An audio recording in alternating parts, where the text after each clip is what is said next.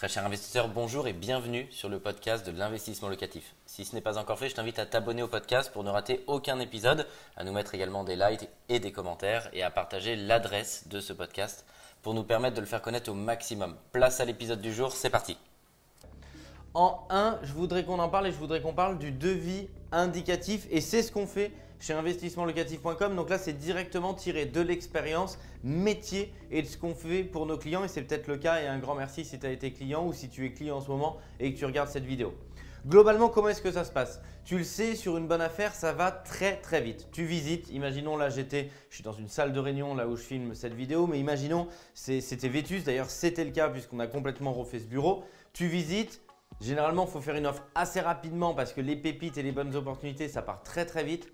Et là, bah, tu, te, retrouves à une semaine, dix jours après, en fonction de la rapidité ou non, euh, à signer ton compromis sur ton acquisition, la pépite que tu as toi-même trouvée ou que nos chasseurs chez Investissement Locatif t'ont trouvé. Et là, forcément, bah, si tu veux débuter le financement, il va falloir que tu donnes pas mal de documents à ta banque, à savoir bien entendu le compromis. Et si on focus sur la partie travaux, la banque va dire OK, pas de problème pour que je finance le montant des travaux ou une partie du montant des travaux, mais combien ça coûte? Est-ce que vous avez un devis travaux?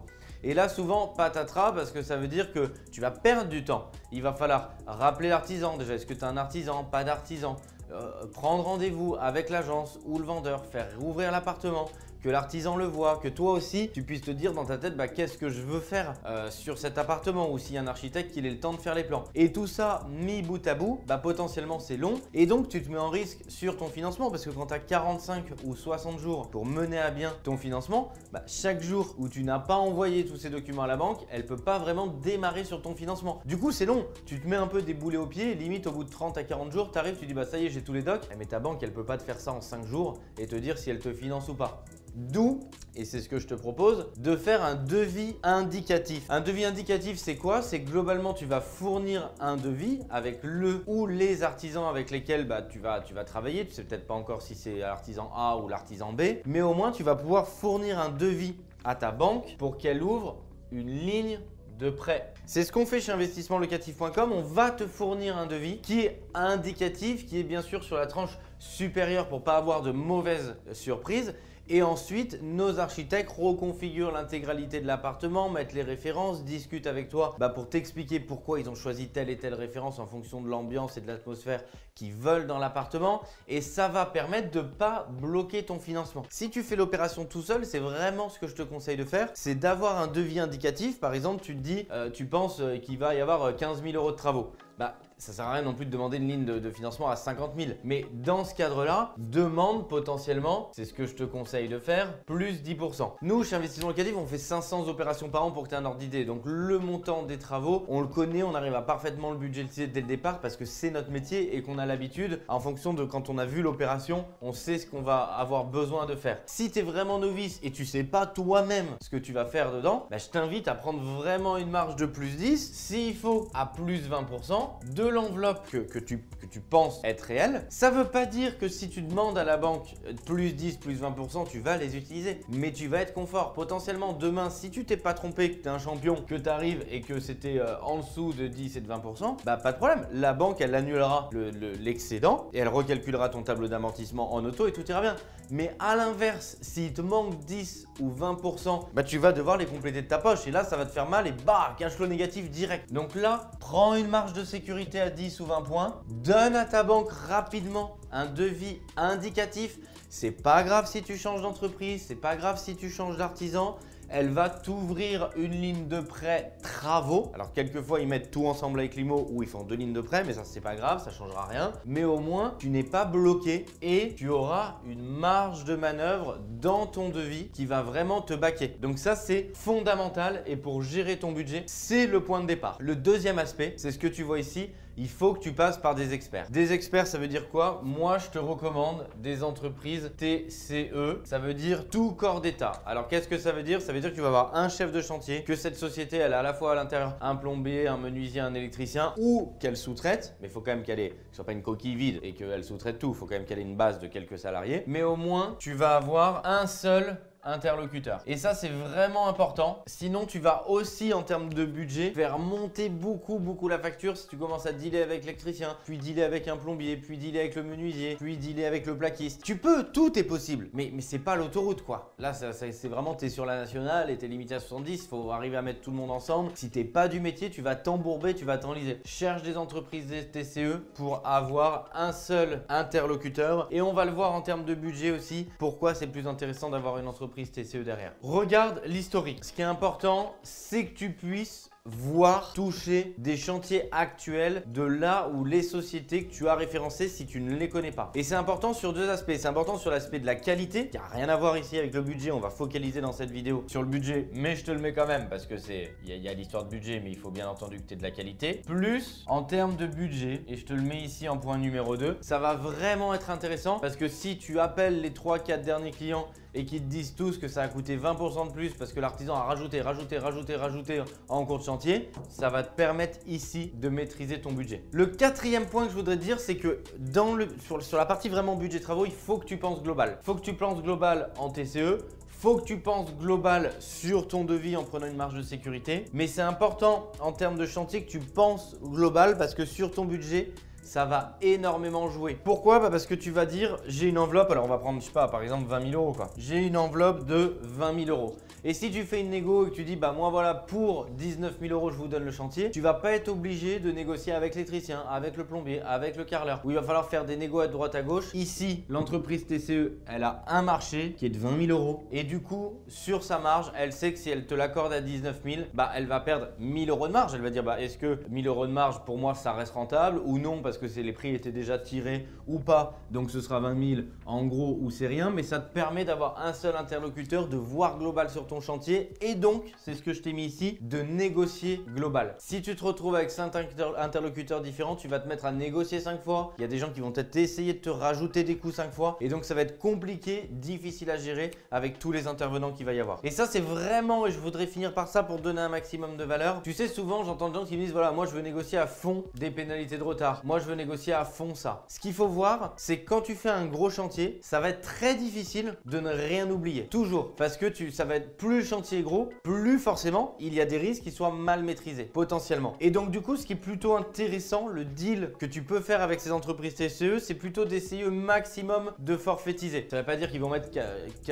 3, 3 ans à faire ton chantier. Parce que là, tu l'auras vérifié dans l'historique, tu auras vérifié la qualité en prenant des références et donc en appelant. Mais ici, moi, c'est par exemple ce que j'ai fait. Euh, si tu suis les vidéos YouTube, je t'invite à cliquer sur le bouton rouge s'abonner, la petite cloche notification. En ce moment, je fais un gros chantier sur ma résidence principale eh bien c'est ce que j'ai négocié. J'ai négocié ici, j'ai dit le chantier il est, conséquent, il y a plus de 200 mètres carrés à réhabiliter où on fait vraiment tout, tout, tout, tout et du très gros œuvre avec des ouvertures, des changements de murs porteurs, on fait vraiment l'intégralité. Et bah du coup plutôt que négocier ici des pénalités de retard, ici j'ai négocié plutôt que ce soit un forfait, c'est-à-dire j'ai dit à l'artisan c'est important pour moi, je vais peut-être forcément euh, oublier des choses parce que c'est un chantier très conséquent. Ce qui est important c'est qu'on puisse partir sur une base de confiance où on forfaitise et donc bah, je l'embête pas non plus sur les délais. Maintenant, il les tient très bien et tout va bien, mais il faut que ce soit gagnant-gagnant. Parce qu'à l'inverse, la moindre pénalité de retard que tu veux fixer, sur le papier, c'est alléchant. Mais moi, je suis là pour dire la réalité du terrain. Sur le papier, c'est très alléchant. Sauf que demain, si tu as oublié quelque chose, imaginons ici, euh, tu as changé de place le radiateur qui est là, que tu vois dans le champ, puis tu le voulais plus là, en cours de chantier, tu décales. Il va dire, bah là, on perd trois jours et ça coûte tant. Donc, faut essayer de rester dans quelque chose de gagnant-gagnant parce qu'il faut toujours voir le, verre à moitié plein et à moitié vide. C'est-à-dire que si tu essayes, et je fais simple, de l'arponner sur quelque chose, lui il va se défendre sur autre chose. Donc, c'est bien de toujours être vraiment sur du win-win, d'être juste et donc d'essayer de dire, bon, je vais peut-être avoir oublié des choses, je te demande de ne pas rajouter. À l'inverse, Voici le timing qu'on se fixe pour finir, mais pas partir forcément en 24 heures de retard. Pourquoi? Parce que si lui il sait qu'il va perdre sa marge pour 24 heures de retard par 24 heures, il va chercher aussi après à se défendre ou à conserver sa marge. Et donc là, tu te retrouves un petit peu à être l'un contre l'autre. Néanmoins, je t'invite à prendre toutes les précautions sur l'historique de ton artisan pour pas non plus être, encore une fois, être dans quelque chose de très juste et pas fermer les yeux si jamais il vient pas sur le chantier tous les jours et que là ça prend du retard. Ce qui est complètement différent avec quand tu peux avoir quelques jours, quelques semaines de retard, mais ça a bossé parce que techniquement, le retard s'explique. Et ça fait vraiment deux mondes à part et c'est deux choses qui sont complètement différentes. Voilà pour te donner mes meilleurs conseils pour gérer ton budget. Je reprends avec toi un devis indicatif. Ne retarde pas ton banquier parce que pareil, il va te le reprocher après. Il va dire bah, Attendez, le devis travaux, vous me l'avez envoyé il y a deux semaines et maintenant vous me pressurisez pour avoir un accord. Envoie un devis indicatif. Prends une marge de manœuvre à plus 10 ou à plus 20% en fonction de la taille et de la difficulté du chantier. Fais appel à des entreprises tout corps d'état, un seul devis, un seul interlocuteur. Vérifie l'historique de ton artisan pour avoir quelques références, pouvoir appeler les clients et savoir comment ça s'est passé en termes de budget. Pense ton chantier global puisque ça va t'aider à négocier globalement et également en termes de métier, j'ai oublié de te le dire, je te le rajoute ici, en termes de métier, pense global. Une des erreurs, c'est de dire attends, le ballon d'eau chaude, il marche, pourquoi on va le changer, etc. Ok, un ballon d'eau chaude, fourniture, pose, main-d'œuvre, etc. On va dire que c'est 600 euros. C'est 600 euros si tu les empruntes sur 20 ans. Je te le faire en direct. Ça va te faire dans ta mensualité, pour que tu aies un, exemple vraiment très concret, ça reste 600 euros. Sauf que 600 euros empruntés à un taux marché aujourd'hui sur 20 ans, je te laisse quelques secondes. À ton avis, tu penses que c'est combien? C'est 3 euros par mois dans ta ligne de crédit. Hein. Ta banque qui les a payés. 3 hein. euros par mois. Donc autant dire ici, une des erreurs, c'est de dire attends, je tire le prix vers le bas, laisse-moi mon ballon d'eau chaude et tout. Pour 3 euros par mois, tu viens de 3 euros par mois. Tu viens de dire à l'artisan ne change pas le ballon d'eau chaude. Qu'est-ce qui va se passer, tu penses? Il va se passer que le ballon d'eau chaude, il a la même durée de vie chez tout le monde. Il va tomber en panne au bout d'un moment, un an, deux ans, trois ans. Tu n'auras plus ta ligne de prêt travaux parce que là, du coup, bah, même si tu avais trop, ça se sera soldé, ça se sera épuré. Et tu vas te taper un cash flow négatif, une dépense à hauteur de plus 600 euros parce que tu vas devoir le changer le ballon d'eau chaude. Sur ton chantier, raisonne quand même global. Ne fais pas de zèle non plus. Si le ballon d'eau chaude il a 6 mois, que le vendeur te donne le bon de garantie, ok. Maintenant, dans la réalité, quand tu dis bah attends, ça je garde, ça je garde, ça je garde, ça je garde, pour passer de 20 euh, 000 euros à peut-être 16 000 parce que tu vas avoir gratté, bah 16 000, la différence c'est 4 000 euros de, budget emprunté. Donc ta banque globale pour que tu aies un ordre d'idée, hein, de 4000 euros, oui, 4000 euros, c'est beaucoup d'argent. 4000 euros sur 20 ans que te prête ta banque, c'est 20 euros par mois. Donc quand tu t'amuses à faire ça, à réduire en enlevant des prestations de qualité à l'intérieur de ton bien pour 20 euros par mois que te prête ta banque, que va te payer ton locataire, tu vas te mettre à te taper du cash flow négatif parce que tu vas devoir réparer des choses en cours de chantier et ça va te coûter beaucoup plus que 20 euros par mois. Ceux qui font ça ne savent pas compter. Si tu le fais, c'est pas grave, mais c'est une erreur, c'est que tu ne sais pas compter. Maintenant que tu as regardé cette vidéo, je te félicite, tu le sais, ne fais pas ces erreurs-là. Si tu négocies parce que tu dis voilà, pouvez-vous me faire une réduction, un prix? Oui, mais si tu dégrades la qualité de ton devis, alors que ça va t'impacter de 20 euros par mois, que tu vas avoir un cash flow négatif derrière parce que tu vas devoir dépenser, c'est que tu n'as pas compris. C'est une très grosse erreur que font les gens dans l'immobilier. Donc je t'invite à plus la faire parce que maintenant tu le sais. Donc à faire une négo globale et être vraiment dans du win-win, à dire à l'artisan